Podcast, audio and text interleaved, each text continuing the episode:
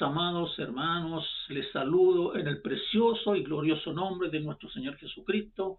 Es un verdadero placer para mí el poder estar nuevamente frente a ustedes en este minuto frente a una cámara mientras ustedes están en sus casas debido a estas restricciones, ¿no es cierto? Y los confinamientos a los que estamos expuestos, pero no nos impide seguir haciendo iglesia, seguir haciendo la obra del Señor.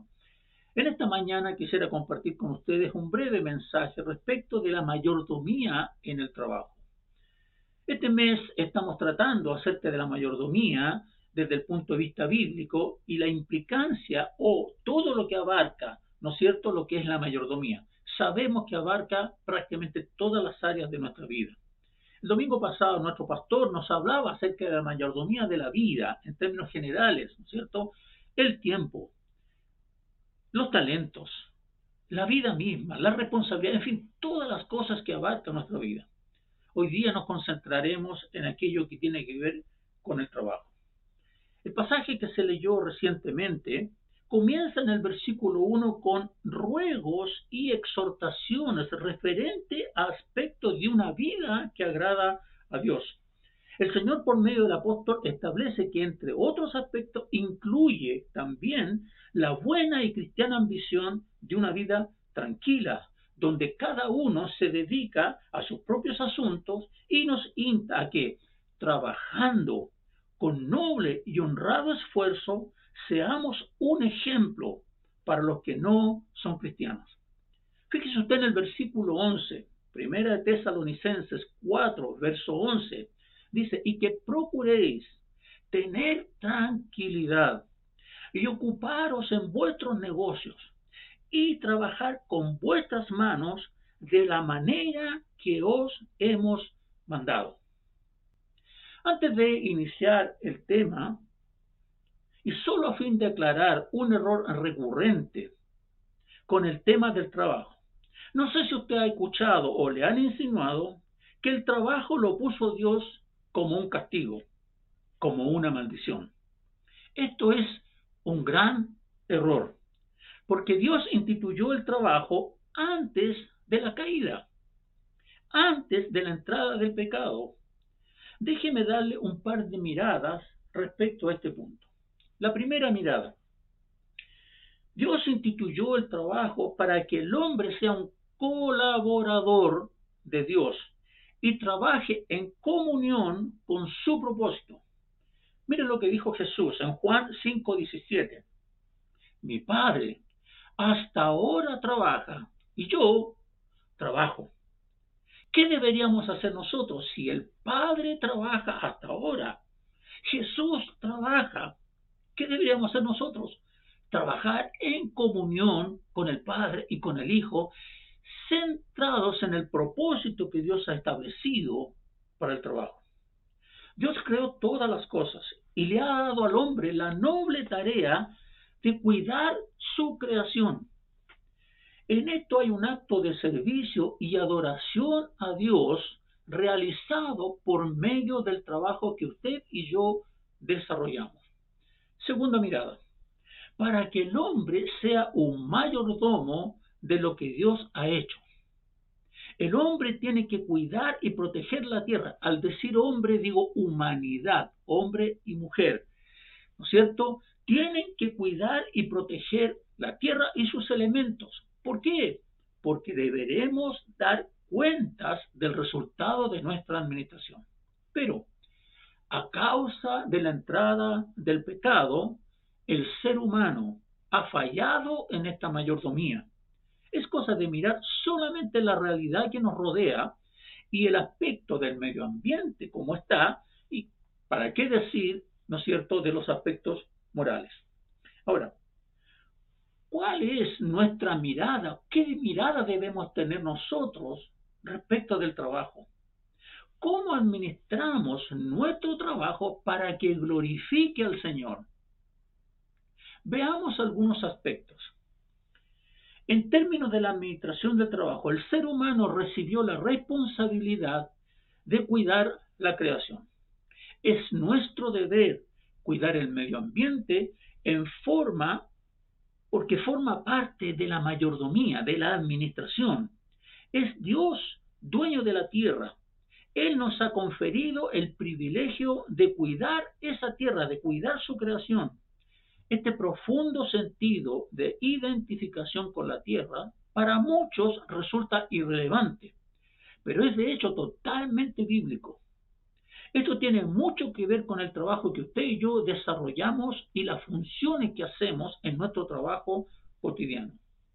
En un mundo tan competitivo y exigente, se puede creer que el trabajo es una simple forma de ganar dinero y de sobrevivir. No obstante, a veces olvidamos que es Dios el que instituyó el trabajo. Darnos cuenta o entender esta verdad debería hacernos cambiar nuestra actitud con respecto al trabajo o mejorar la que ya tenemos. Veamos lo que la Biblia dice acerca del trabajo. Trabajar es un mandato de Dios. Génesis comienza con la historia de un Dios que le gusta crear y trabajar. Cuando hizo al hombre, lo creó a su imagen y semejanza. Génesis 1.27. Por lo cual, es de esperar que la primera tarea que le fue encomendada al hombre fuese un trabajo. Génesis 2.15 dice, tomó pues Jehová Dios al hombre y lo puso en el huerto de Edén para que lo labrara y lo guardase. O sea, para que lo trabajara y lo cuidara. ¿Me estoy explicando bien?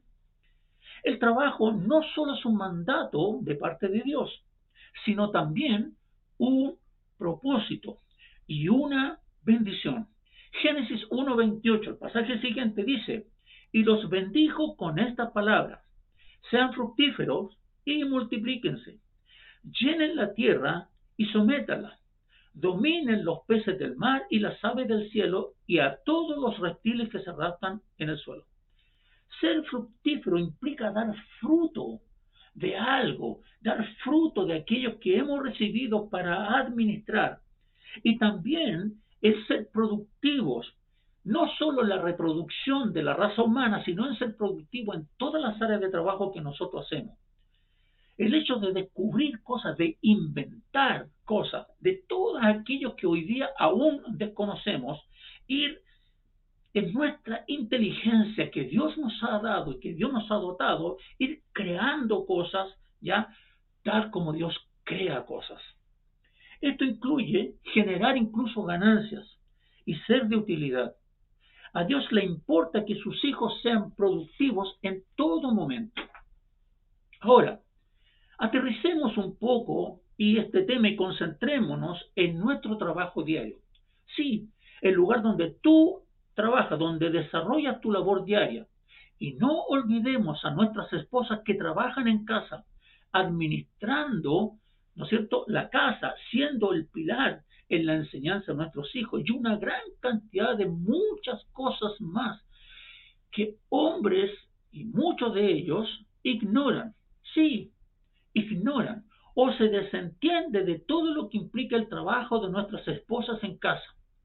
Más aún, agréguele a eso que algunas han asumido funciones y le han incorporado o se han incorporado en el ámbito laboral contractual o han iniciado emprendimientos.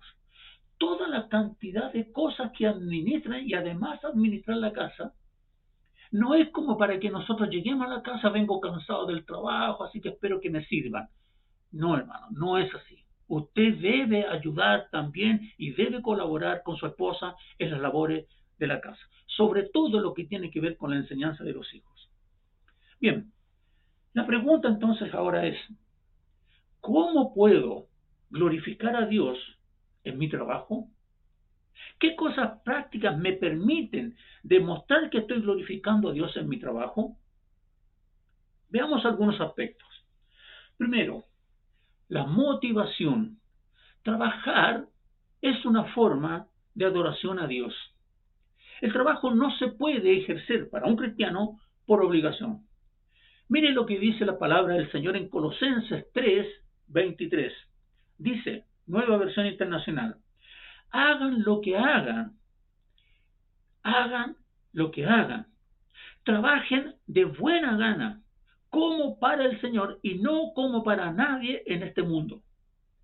Esto indica que sin importar la labor que tengamos, siempre demos lo mejor de nosotros para hacer un excelente ejercicio de nuestras funciones, lo cual implica que nuestro esfuerzo no debe estar basado en la remuneración económica que uno percibe, que es importante, sí lo es, pero no debe estar basado en eso, sino que debe estar basado en que estoy glorificando a Dios por medio de mi trabajo. Estoy predicando una forma de vida que glorifica a Dios. Mi ejemplo es lo que va a darle gloria a Dios. Por otra parte, piensa usted, hay personas que se dedican a tareas que no necesariamente generan un ingreso económico. Ya lo mencioné, nuestras esposas y la labor, el trabajo incansable de sol a sol, sin descanso, ¿no es cierto?, que tienen nuestras esposas en casa, ¿ya? agregándole, ¿no es cierto?, a aquellas que además incursionaron en el ámbito laboral contractual o han iniciado un emprendimiento, ¿cierto? Algunas personas que por exceso de trabajo, a veces se quedan más tiempo trabajando en la oficina sin esperar una retribución económica por eso.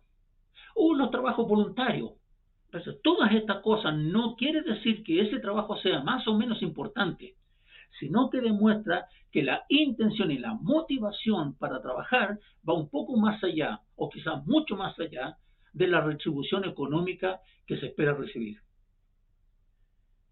Segundo punto, en el compromiso. No trabajar es como no creer en Dios. Esto hay que explicarlo súper bien. El trabajo nos provee los recursos para sostenernos individualmente y a nivel familiar.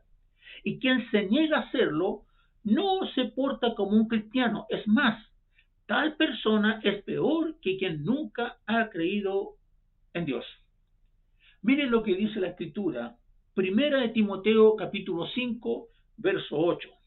Dice, el que no provee para los suyos y sobre todo para los de su propia casa, ha negado la fe y es peor que un incrédulo. Ejercer una labor demuestra un nivel de compromiso con los que nos rodean, con nosotros mismos y con Dios. Negarse a trabajar, este es el punto, teniendo la posibilidad de hacerlo. Eso es una desobediencia directa al mandato de Dios. No estoy aquí hablando, y la palabra de Dios no se refiere a aquellas personas que por las circunstancias que nos rodean han perdido su trabajo y hoy día no pueden, ¿no es cierto?, sustentar su hogar, no pueden ayudar en su hogar, ¿ya?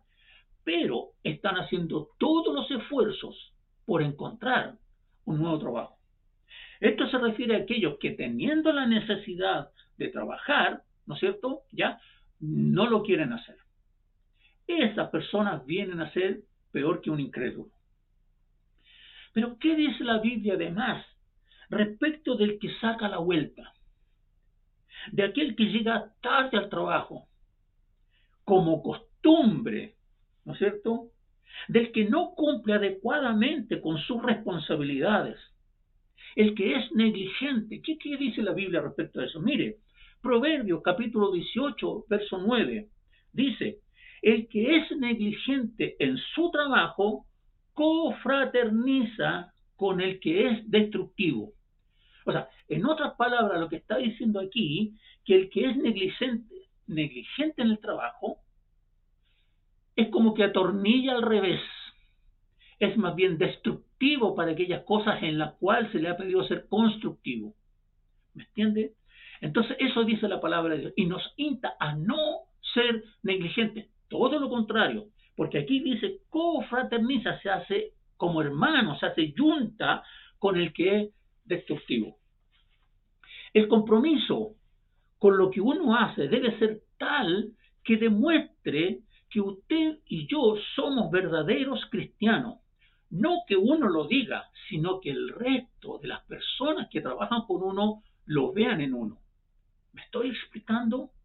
Ese debe ser nuestro compromiso. ¿Por qué? Porque debemos, ¿no es cierto?, dar ejemplo a los demás.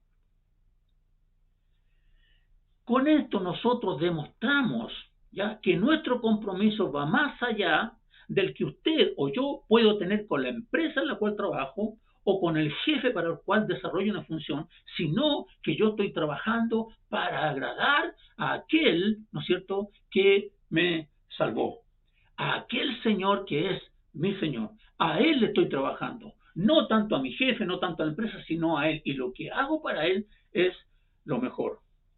Cuando uno ve, por ejemplo, el grado de compromiso que tienen nuestras esposas que trabajan en casa, manteniendo la casa impecable, ¿no es cierto? La preocupación de cada uno en los detalles, sabiendo dónde está cada cosa en la casa, la educación de los niños, etcétera, es un nivel de detalle sorprendente.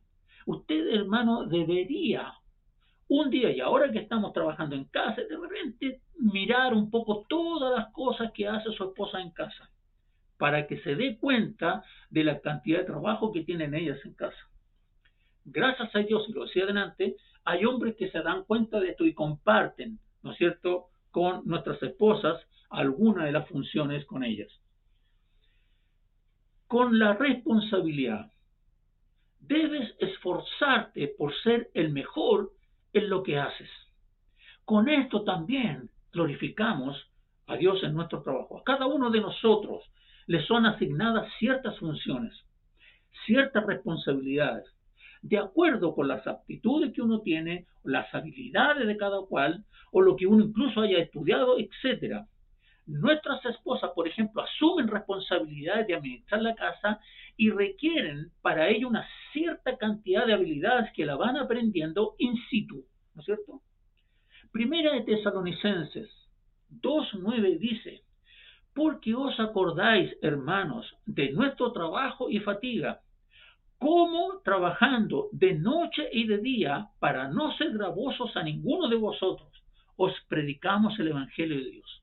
El apóstol Pablo entendió con claridad que mediante el trabajo esforzado y honesto se glorificaba a Dios.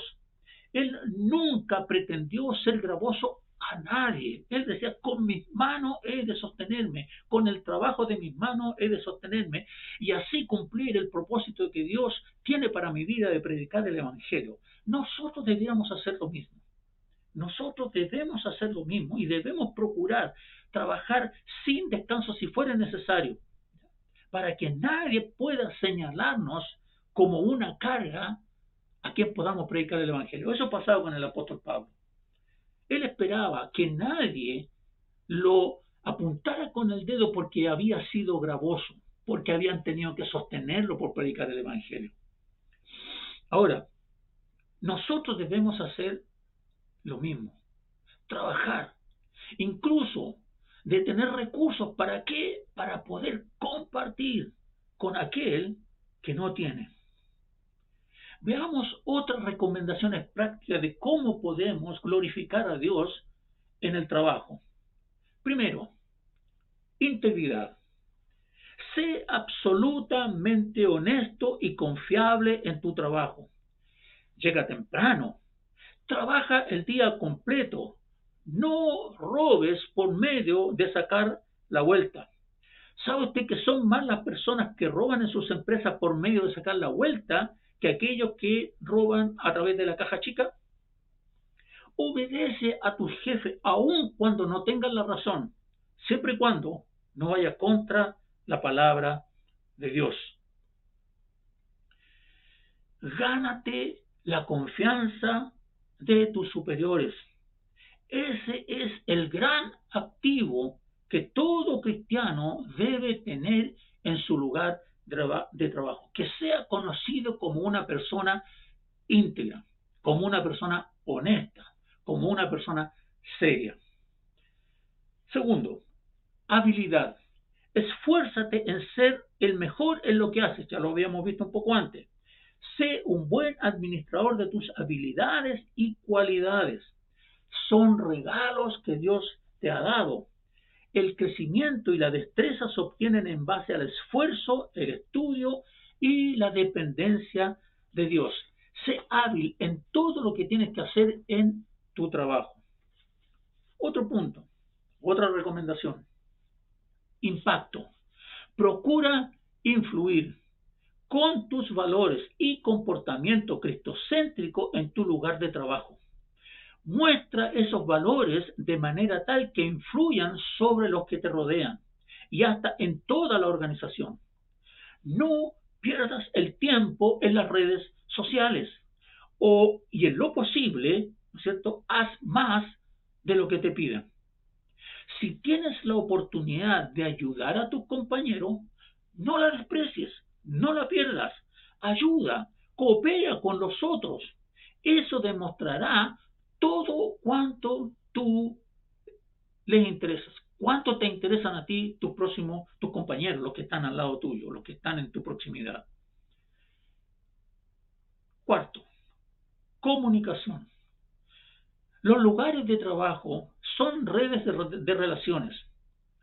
Muestra y comenta tu visión de la vida y del mundo. No escondas tu luz debajo de tu escritorio.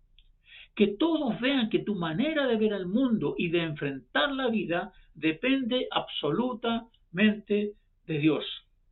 Predica y comparte el Evangelio inteligentemente. No sea que por ser insistente generes anticuerpos y rechazo a la palabra de Dios. Comunica que todos vean tu forma de ver la vida, que todos vean que tu vida es cristocéntrica, que tienes valores cristocéntricos, valores cristianos, valores bíblicos que van mucho más allá de la ética moral de este mundo. Quinto, en amor. Los lugares de trabajo sirven además para ayudar a los demás. Sé el primer voluntario en hacer lo que otros no quieren hacer. Interésate en las situaciones de los otros, no solo escuchando, sino también aconsejando, haciendo obras que les demuestre que estás realmente interesado en sus vidas, no tan solo en su trabajo, sino en sus vidas. Ama a tus compañeros mostrándoles a aquel que lleva tus propias cargas. Cuando tú les demuestras que estás interesado en su vida, en su salud, en sus temas, van a entender que en ti hay algo diferente, hay algo distinto. Y tienes que mostrar que eres distinto. ¿Por qué? Porque tú eres un hijo de Dios y que vives conforme a la palabra de Dios. El dinero. El trabajo es donde ganas el dinero, pero como sabes, Dios es dueño de todo. Tú solo lo administras. Así que sé responsable en su uso. No lo derroches. Aprovecha la provisión de Dios y del Señor y sé generoso con tus compañeros responsablemente. Recuerda que tu primera responsabilidad es tu familia, los tuyos, la iglesia pero ser responsable en obras que exalten a Cristo. Haz que el dinero hable y diga que Cristo es tu precioso tesoro y tu proveedor. Vamos terminando. Séptimo, gratitud. Da siempre gracias a Dios por la vida, por la salud, por el trabajo, en fin, por Jesús, Sé una persona agradecida en el trabajo. No sea de los que siempre están reclamando y enojados por lo que no tienen, sin fijarse ni reconocer lo que sí tienen. Deja que tu agradecimiento a Dios desborde en un espíritu humilde de gratitud hacia los demás. Date a conocer como una persona de esperanza humilde y agradecida. El punto central en esta mañana es que cuando vivimos o cuando vivamos nuestra fe en el lugar de trabajo, las vidas de nuestros compañeros de trabajo serán tocadas y la comunidad de trabajadores serán transformados. Tal vez puedan haber muchas otras recomendaciones de cómo poder glorificar al Señor que se podrían agregar. Lo más probable es que haya. Pero el punto hoy día es que al menos con estas comencemos a glorificar a Dios en nuestro trabajo. Pregúntate en primer lugar, ¿Por qué trabajas? ¿Cuál es la real motivación que tienes para trabajar? Si hasta ahora era porque era el sustento para tu familia, entonces pon antes de esa el glorificar a Dios con tu trabajo. Esa debe ser nuestra intención. Que el Señor les bendiga grandemente, no solo hoy día, sino siempre y especialmente en el trabajo, en el lugar donde tú desarrollas tus funciones. Amén. Dios les bendiga.